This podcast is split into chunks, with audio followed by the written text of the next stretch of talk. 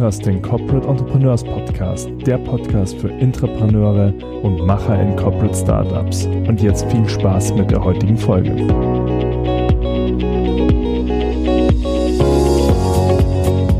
Hallo und herzlich willkommen zu einer neuen Folge des Corporate Entrepreneurs Podcast. Ja, hallo Felix, schön, dass du wieder dabei bist. Hi Peter. Ja, wir haben uns heute ein spannendes Thema wieder mal mitgebracht, auch anschließend an unsere letzte Folge. Und zwar wollen wir uns heute dem Thema widmen, wie überzeuge ich eigentlich meinen Arbeitgeber davon, dass ich ein geeigneter Entrepreneur bin, beziehungsweise wie schaffe ich es überhaupt, äh, ein Corporate Entrepreneur Programm in meinem Unternehmen zu starten? Genau, wie würdest du voran, wie würdest du da vorgehen, um überhaupt das mal den ersten Anstoß zu machen? Genau, wir haben ja zum, zum Abschluss der letzten Folge nochmal eine Lanze für den Mittelstand gebrochen und äh, den Appell quasi über den Ether geschickt ähm, an all die, ähm, die angehenden Entrepreneure, die beim Mittelstand beschäftigt sind, zu verstehen, dass das ein riesen, riesen Vorteil ist, weil man wirklich ähm, ganz, ganz viel gestalten kann, weil man auch zu den Entscheidern vielleicht direkt durchdringen kann und sowas auch, ähm, selbst wenn es kein Entrepreneurship-Programm komplett ausformuliert bisher gibt, man trotzdem ganz, ganz viel bewegen kann. Und das finde ich spannend. Äh, das ist auch ein, Case, den ich im Buch gezeigt habe, auch von einem, äh, von einem Softwareunternehmen. So ein bisschen auch wie, wie Tobit, ähm, die wir ja auch als Interviewpartner hier schon im Podcast hatten. Das war äh, Alex Ziel. Und Alex ähm, ist ich glaube, da können sich ganz, ganz viele hier im Podcast mit und auch im Sidepreneur-Podcast mit identifizieren. Äh, Alex äh, ist einer, der immer eine Idee hat und halt nicht auch jetzt irgendwelche weltfremden Ideen, sondern er hat immer einen Haufen richtig, richtig cooler Ideen. Und äh, gleichzeitig aber auch äh, eine Familie und ist jetzt nicht so, hat jetzt nicht so, sagen wir, den Raum und Zeit und Luft, ähm, ein Vier-Stunden-Startup äh, daraus zu machen und irgendwie Sidepreneur zu werden. Und der wollte irgendwann genau diese, diese Lücke schließen und hat gesagt, hey, ähm, warum kann ich das eigentlich nicht verbinden? Also Unternehmertum interessiert mich, äh, nebenbei machen geht nicht, äh, wegen Zeit, Vollzeit geht nicht, wegen Risiko, wir haben gerade ein Haus gekauft und so, ähm, also warum das Ganze nicht verbinden? Und Alex hat es geschafft, quasi äh, Director of Corporate Entrepreneurship zu werden, weil er, und das haben wir auch in der letzten Folge schon mal so ein bisschen angerissen, weil er das große Glück hatte, dass sein Chef beziehungsweise der, der Inhaber des Unternehmens selbst wirklich unternehmerisch eingestellt ist und ähm, Unternehmertum von der Pike auf irgendwie gelernt hat und ähm, weiß, was das bedeutet, was dazugehört und das eben auch dazugehört, dass man seinen Leuten Raum gibt und die Möglichkeit, was zu entfalten. Und ähm, Alex äh, hat sich wirklich seine eigene Stelle geschaffen und ist ähm, quasi der, der Ansprechpartner im Unternehmen für alle neuen Ideen, coacht die Leute, äh, ist Sparringspartner für neue Ideen und ähm, hat auf diese Art und Weise dieses, diesen Corporate Entrepreneurship-Gedanken wirklich im Unternehmen verankert und da sind richtig, richtig coole Ideen bisher dabei rausgekommen. Glaubst du denn, dass äh, es ein Unterschied ist, ob das Unternehmen, in dem ich arbeite, noch äh, ja von dem von der Eigentümerfamilie oder von dem Unternehmer, der es gegründet hat, geführt wird oder von einem Geschäftsangestellten Geschäftsführer? Meinst du, dass das äh, vielleicht schwieriger ist, den einen als den anderen zu überzeugen von dem Thema? Ich, es, es gibt bestimmt einen Unterschied. Ich würde ihn nicht daran festmachen, so wie du es jetzt definiert hast. Aber es gibt mit Sicherheit einen Unterschied zwischen sehr, sehr guten Managern, die wahnsinnig gut darin sind, ähm, Prozesse zu verbessern, sehr, sehr, eine sehr, sehr effiziente Maschinerie ähm, aufzubauen und zu verwalten. Das ist für mich Management aber unternehmerisches und, und äh, Entrepreneurship und wirklich auch dieser Unternehmergeist, Dinge auszuprobieren, wo man weiß, von irgendwie zehn wirklich schon richtig, richtig coolen Ideen, die schlechten Ideen haben wir schon weggetan, aber von zehn richtig, richtig coolen Ideen, da werden nur acht funktionieren und das ziehe ich durch und dann gucke ich mal, was irgendwie in zwei Jahren, was die zwei Ideen sind, die, die funktioniert haben. Das ist eine ganz andere Haltung, das erfordert ein ganz anderes äh, Skillset und letztlich auch einen anderen, anderen Mindset. Sehr viel Bullshit-Bingo, aber es sind einfach zwei verschiedene Typen von Menschen. Und ich würde es gar nicht werten, das eine ist besser als das andere, es sind einfach zwei verschiedene. Genau, also ist ja durchaus so, wie du sagst gerade, dass es nicht, wir wollen hier auch in keinster Weise die, den Job eines Managers äh, diskreditieren, sondern einfach nur sagen, es sind einfach zwei unterschiedliche Dinge. Genau. Und was, was ich brauche, ist jemand, der, der unternehmerisch denkt, ähm, der vielleicht selbst auch sagt, hey, ich bin jetzt nicht der Startup-Gründer, ich bin vielleicht eher jemand, der auf eine Idee, die sich bewiesen hat, mit aufsteigt. Ähm, oder vielleicht auch jemand, der sagt, ja, du, ähm, ich bin schon unternehmerisch unterwegs, aber ich bin jetzt vom, vom Mindset, bin ich nicht so der Business Angel-Typ, also ich will jetzt erstmal was Handfestes sehen. Und das sind alles Antworten, die ich völlig legitim finde von einem Chef. Jetzt mal zurück zu deiner Frage, auch gerade in Bezug auf Familienunternehmen. Ähm, was man ja relativ häufig sieht, ist, dass es durch einen Generationenwechsel plötzlich so ein neuer, frischer Wind reinkommt. Dass der, ähm, dass also alle sag mal, also dass der Unternehmensgründer vielleicht noch da ist äh, oder das auch schon übergeben hat, ähm, letztlich aber durch einen, einen Nachfolger oder eine Nachfolgerin, Fiesmann ist zum Beispiel so ein Beispiel, wo, wo der Senior ähm, wirklich einen super, super coolen Job gemacht hat, aber letztlich Max Fiesmann kam und gesagt hat, hey, ähm, die Digitalisierung geht hier gerade irgendwie an uns vorbei und klar, wir haben unsere Beschränkungen als äh, etablierter Player, aber wir müssen trotzdem nochmal neu denken. Und ich, beide absolute Unternehmer, aber man sieht trotzdem einen anderen, einen anderen Stil und einen anderen Zugang zu diesen neuen Themen. Und jetzt war das lange, lange, lange Rede, kurzer Sinn. Der kurze Sinn ist, also den Chef mit ins Boot zu holen, ist extrem wichtig. Und ähm, für mich als Entrepreneur ist es auch extrem wichtig, irgendwie einschätzen zu können, ist der ein guter Manager oder ist der vom Herzen her ein Unternehmer? Und das ist wichtig, wir haben es gerade gesagt, das ist keine Wertung, aber es ist eine andere Ansprache. Aber wie ist denn der Punkt? Also es, je nach Unternehmensgröße ist es ja nicht so, dass ich immer den Zugang zur Geschäftsführung habe. In vielen Fällen werde ich das ja auch meinem Vorgesetzten pitchen müssen, der jetzt nicht unbedingt äh, in der Geschäftsführung sitzt, sondern vielleicht hierarchisch äh, weiter unten angeordnet ist. Wie würdest du da praktisch vorgehen?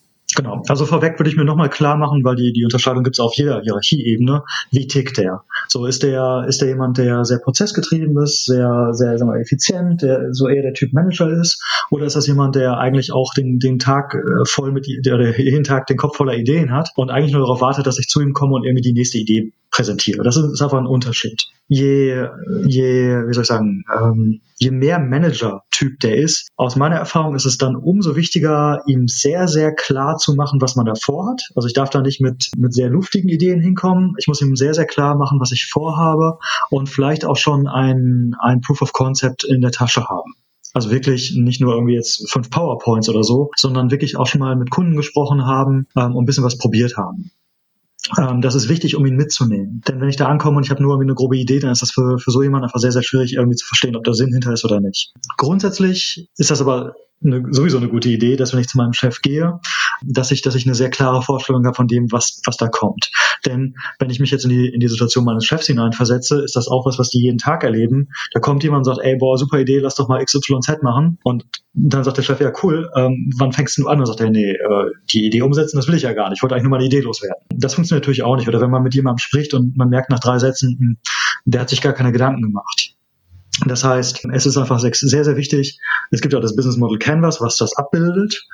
Ähm, es ist sehr, sehr wichtig, mir über so, so Grundfelder einfach Gedanken gemacht zu haben. Also was ist das Problem, was ich da adressiere? Welche bestehenden Lösungen gibt es für das Problem? Was ist die Nische, die wir adressieren? Warum ist das für uns als Firma wichtig? Warum können wir das gut? Was sind unsere strategischen Vorteile? Was sind unsere Nachteile? Ähm, und auf so einer Basis dann ins Gespräch zu gehen. Also zusammenfassend äh, auch sehr gut vorbereitet zu sein. Also ich meine, das muss man ja auch, wenn man ein äh, in Anführungsstrichen normales Startup äh, gründet und eine Finanzierung haben müsste, muss man ja auch ein sehr gutes Pitch-Deck mitbringen und äh, auch schon Zahlen und Stärken und so weiter, was da reingehört, äh, zur Hand haben. Also gar nicht so viel anders, nur dass man es eben intern pitcht. Genau, im Prinzip ist es das. Äh, und eben mir die, mir die Frage stelle, wo, auf welchem, auf welchem Level bin ich? Also wie sehr muss ich jemand noch mit, mitnehmen? ist beim Startup ja nicht anders. Du pitchst deinen VC anders als, als einen, einen Angel. So, da musst du einfach was ganz anderes vorweisen. Du musst viel, viel weiter sein, als wenn du erstmal nur so eine Idee überhaupt testen möchtest mit kleinem Geld. Und dieses Testen mit kleinem Geld ist ja beim Corporate Startup auch nichts anderes. Auch das ist ja deine nächste Aufgabe. So, du hast die Idee ausformuliert, du hast theoretisch sehr klar konzeptioniert, was, was da jetzt passieren soll, sondern musst es testen. Und wenn du merkst, hm, mein Chef, der springt da nicht so drauf an, ähm, was sehr gut passieren kann, dann würde ich trotzdem ihn im Boot behalten und ich würde dann gucken, wer vielleicht, ähm, wer vielleicht trotzdem Sponsor werden kann, der nicht in meiner direkten Hierarchie der, die nächste Stufe äh, darstellt. Bei großen Konzernen ist es häufig ein Head of Innovation ähm, oder es gibt wirklich so ein Innovationsprogramm, wo, oder ein Alex Ziel beim Mittelständler, vielleicht habe ich auch das Glück, Glück, dass es also eine, einen Ansprechpartner gibt, ähm, der auch die Aufgabe übernimmt, mit mir diese Idee weiter zu verfeinern und äh, auch zu testen und wirklich so gut zu machen, ähm, dass ich, dass ich theoretisch mir absolut klar bin, dass das richtig cool ist, bevor ich es mit echtem Geld teste. Mhm. Lass uns noch mal ganz kurz auf so Einwandsbehandlung eingehen. Also wenn ich jetzt an so ein Gespräch denke, würde mir als, wenn ich mich in eine Position als Manager reinversetzen würde, ähm, würde mir gleich das Thema Zeit einfallen, das Thema Finanzen einfallen und auch das Thema Expertise dieses Mitarbeiters. Wie kann ich als ähm, Innovationstreiber diesen drei Punkten denn begegnen? Genau. Also du, du sprichst deinen Chef an. Es gibt drei Möglichkeiten, wie der reagieren kann. Lass uns das einmal vorschalten. Drei Möglichkeiten. Die erste ist, ähm, der ist völlig begeistert, sagt, boah, ist ja bombastisch, ich helfe dir ähm, und ich, ich bin auch im Team. So, Möglichkeit eins. Möglichkeit zwei ist, er sagt, ähm, ja, du äh, finde ich total kacke, ähm, lass das. Oder äh, eine Variante davon, er, er lässt die, die Idee sterben, geht gar nicht so richtig drauf ein, kann vielleicht auch nichts damit anfangen und ähm, gibt dir keine Unterstützung. Dritte Möglichkeit, der sagt, okay, äh, ich verstanden, was du vorhast, aber A, ich werde es nicht blockieren. Ich werde es auch nicht, nicht aktiv jetzt unterstützen zu diesem Zeitpunkt. Und B, ähm, ich werde jetzt auch nicht in deinem Team, in deinem Team sein und quasi dir, dir die CEO-Position direkt mal streitig machen, weil ich nicht möchte, dass du erfolgreicher bist als ich. Also zusammengefasst, er gibt die Verantwortung an dich zurück, lässt dich aber auch machen. Und das ist im Prinzip der, der, der ideale Zustand. Lass uns den erstmal beleuchten, bevor wir auf die anderen beiden nochmal zurückkommen. Das ist der ideale Zustand, weil wenn du dann die Verantwortung hast, ist es genau das, was du auch ja brauchst und leisten möchtest als Entrepreneur und auch leisten musst. Ähm, du bist Entrepreneur, du bist im Fahrersitz. Und was, was viele Unternehmen, die sich darüber Gedanken gemacht haben und Entrepreneurship-Programme aufgebaut haben, dann machen, ist, dass sie sagen, hey, such doch jetzt erstmal bitte im Unternehmen Leute, die die, die, die, die Idee genauso cool finden wie du. Denn wir sind hier Experten, wir haben alle den Markt und den Kunden und unsere Produkte vor Augen. Wenn du es gar nicht schaffst, in unserer Organisation jemanden zu finden, der Teil deines Gründerteams wird, ähm, dann ist da vielleicht auch was schief.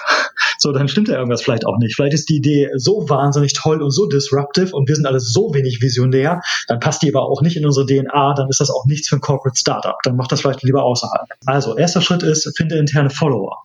Und das passiert auf dem, bei großen Unternehmen, bei Konzernen genauso wie bei kleinen Unternehmen. Und daraus bildet sich dann das, ähm, das Gründungsteam. Und das kann ja Hierarchieebenen auch überspannen. Ähm, und dann bin ich da vielleicht dabei, was wir gerade gesagt haben, ähm, dass ein Chef dann es auch leichter hat zu, sagt, zu sagen, okay, wow, du hast jetzt irgendwie ein Gründungsteam auch mit einem Bereichsleiter, mit einem, äh, mit einem Sachbearbeiter, bababab, und auch inhaltlich verschiedene Kompetenzen schon zusammengebaut. Jetzt bin ich auch als Sponsor mit dabei. Oder der sagt, hey, ähm, ich, ich schaffe es im Tagesgeschäft nicht oder es interessiert mich vielleicht auch jetzt gerade gar nicht so, aber unser Head of Innovation, der ist der Sponsor oder der Bereichsleiter der Sponsor. Ähm, und dann bist du schon in einer ganz, ganz anderen Position und das ist dein Chef. Und wir haben eingangs darüber geredet, sich klar zu machen, wer, was ist das für einer, wie tickt der?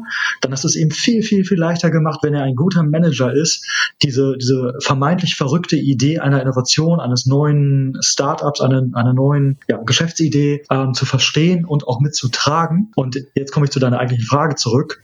Denn wie tickt der denn? Naja, mit großer Wahrscheinlichkeit ist der halt Zahlen und Daten und Fakten äh, getrieben und der möchte irgendwie nicht sich da blamieren im Konzern oder im, im Unternehmen, sondern der möchte auf einen Erfolg setzen. Und wenn du so weit bist und diese erste Stufe erklommen hast, dass du ein Gründungsteam, was, was ähm, was gut zusammengestellt ist, äh, erreicht hast, hast du es ihm viel, viel leichter gemacht. So, zweiter Schritt ist, dein Chef muss aber auch verstehen, dass es jetzt nicht so funktionieren kann, dass du, dass du heute mit der Idee ankommst und irgendwie drei Monaten Geld verdienst. Das heißt, er muss auch dieses, diesen Unternehmergeist zumindest ein bisschen irgendwie ver verstanden oder in sich haben und auch wissen, was dann die nächsten Schritte sind. Äh, und dass eben nicht die Erwartung sein kann, okay, jetzt präsentierst mir aber sofort die Quartalzahlen und du bist, äh, es ist ja super.